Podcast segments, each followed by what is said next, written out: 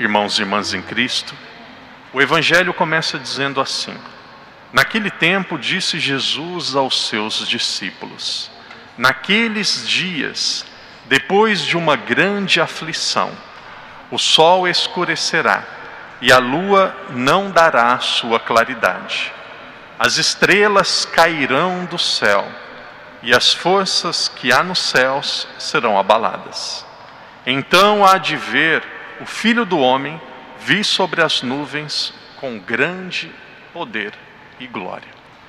Nós temos um domingo durante o ano litúrgico da igreja que a liturgia fala de forma muito específica sobre o fim dos tempos, sobre a segunda vinda de Jesus. Existem muitas pessoas que, quando pensam na segunda vinda de Jesus, ou falam ou refletem sobre o fim dos tempos, caem em dois extremos.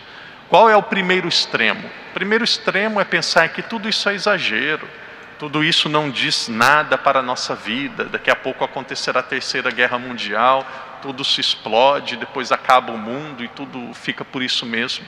Então, tem algumas pessoas que pensam que é tudo exagero, não precisa se preocupar com o fim do mundo. Tem uma guerra, acaba tudo e é o fim. Existe outro extremo de pessoas que leem o texto da Sagrada Escritura, que leem profecias, textos de autores modernos, como se fosse um relato histórico ao pé da letra e vivem com uma e vivem este este acontecimento que seguramente virá, que é o fim dos tempos de uma forma exageradamente tensa, com medo, pessoas que vivem sem ter a sua paz. Nós que somos católicos, nós não estamos em nenhum dos dois extremos.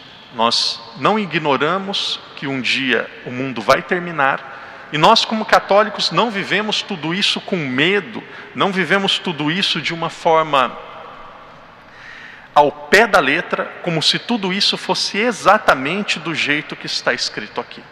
Porém, a Sagrada Escritura e o ensinamento da igreja nos diz de forma muito clara que um dia Jesus voltará. A volta de Jesus, que nós chamamos de segunda vinda de Cristo, não será como um pobre em uma manjedoura, não será como uma criança, será a sua vinda gloriosa.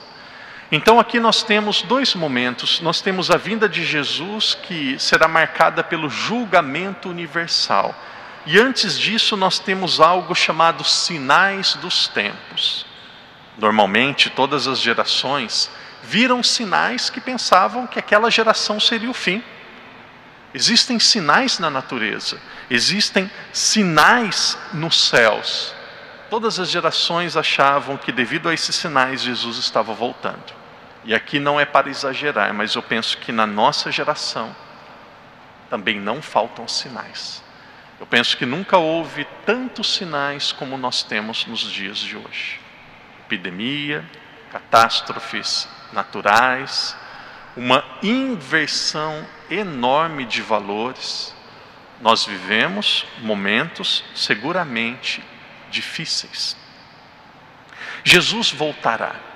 Quando nós falamos da segunda vinda de Cristo, quando nós falamos da volta de Cristo, a igreja nos ensina que nós devemos ter algo chamado tensão escatológica. O que é uma tensão escatológica? O que é a tensão escatológica? É nós vivemos aqui na terra, com os pés na terra, mas com os olhos e o nosso coração em Deus. Temos a clareza que a nossa vida ela tem um propósito muito claro e muito especial. O Catecismo da Igreja Católica diz, vocês já ouviram o padre dizer, nós fomos criados para conhecer, amar e servir a Deus. Normalmente as pessoas tentam evitar assuntos como o inferno, o purgatório, a condenação eterna. Mas a igreja ensina que existem dois juízos. Existe algo chamado juízo particular, existe algo chamado juízo universal. O juízo particular acontecerá com cada um de nós quando nós nos encontrarmos com Deus. Um dia todos nós vamos nos encontrar com Ele, se Ele não vier antes. No juízo particular será declarado, será estabelecido o nosso destino eterno. Algumas pessoas serão salvas, algumas pessoas que serão salvas, elas não estão ainda em profunda comunhão com Deus. Não estando em profunda comunhão com Deus, elas serão purificadas em um estado chamado purgatório. As pessoas que morreram ou morrem em pecado mortal, que não se arrependem, elas mesmas se condenam à separação eterna de Deus. Mas acontecerá um dia, e o Evangelho de hoje fala sobre isso, que nós teremos o juízo final. O juízo final não significa que aqueles que já faleceram serão julgados novamente, mas todas as pessoas se encontrarão com Deus e nada ficará escondido.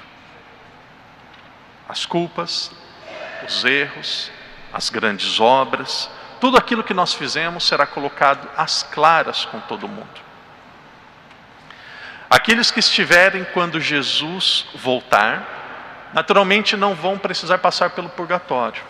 Quando Jesus voltar, será, e o, nós ouvimos dizer esse termo e muitas vezes não meditamos sobre eles, quando, quando, sobre ele, quando Jesus voltar será o fim dos tempos. Nós não teremos mais tempo, nós teremos apenas a vida com Deus ou a vida sem Deus.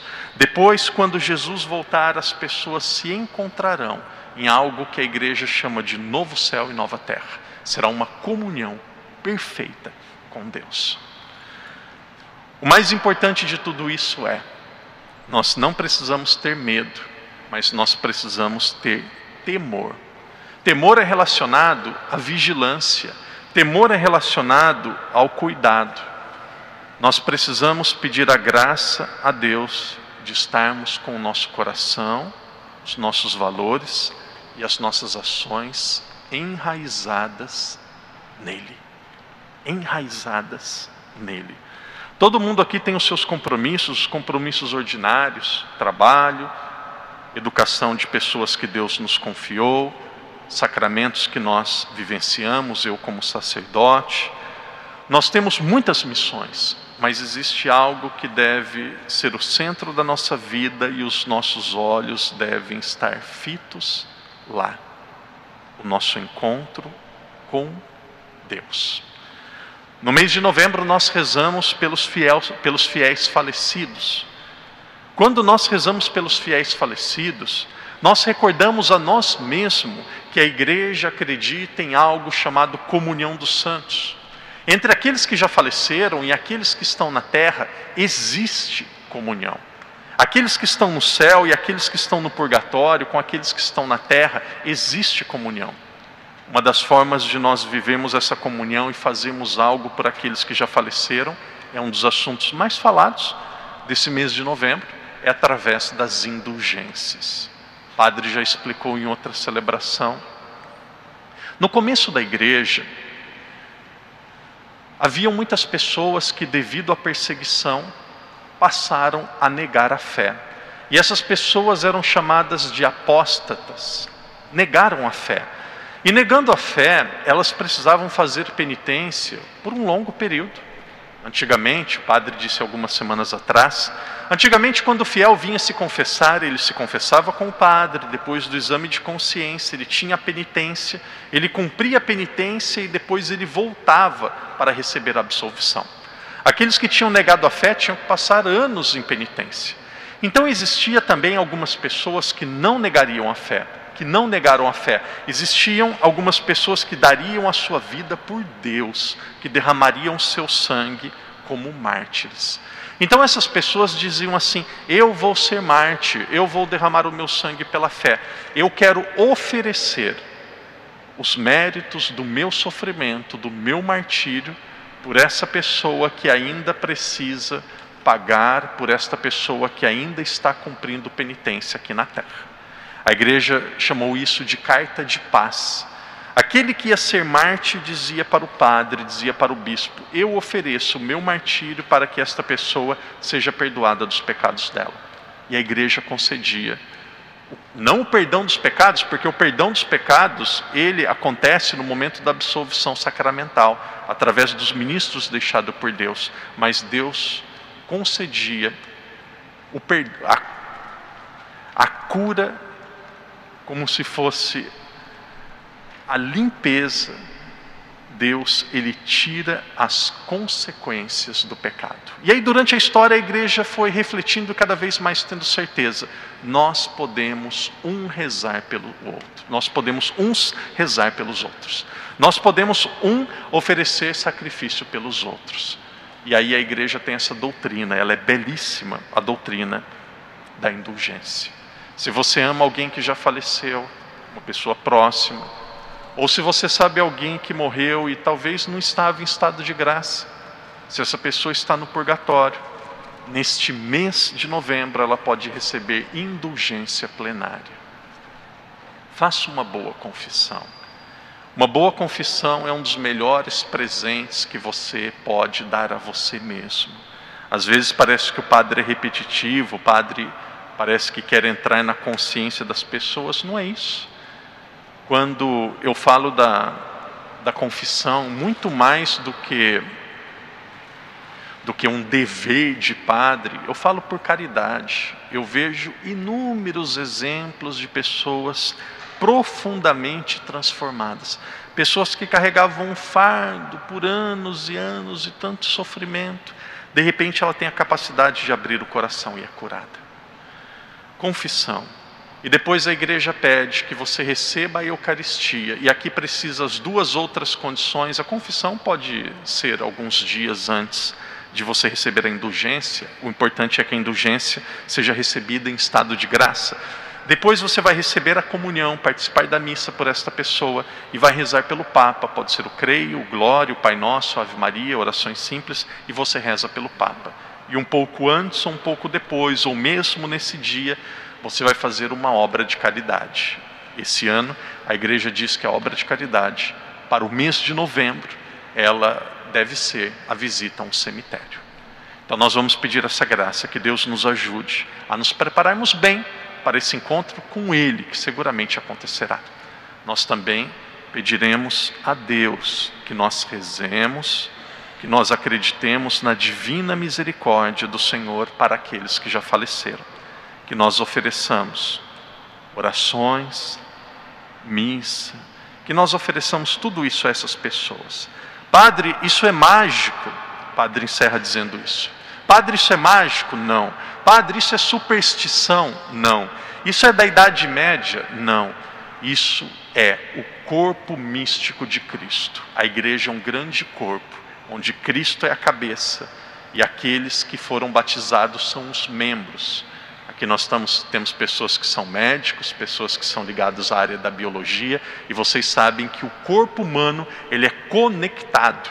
Existe ligação entre os membros, eles são inseparáveis, e é isso que acontece na igreja.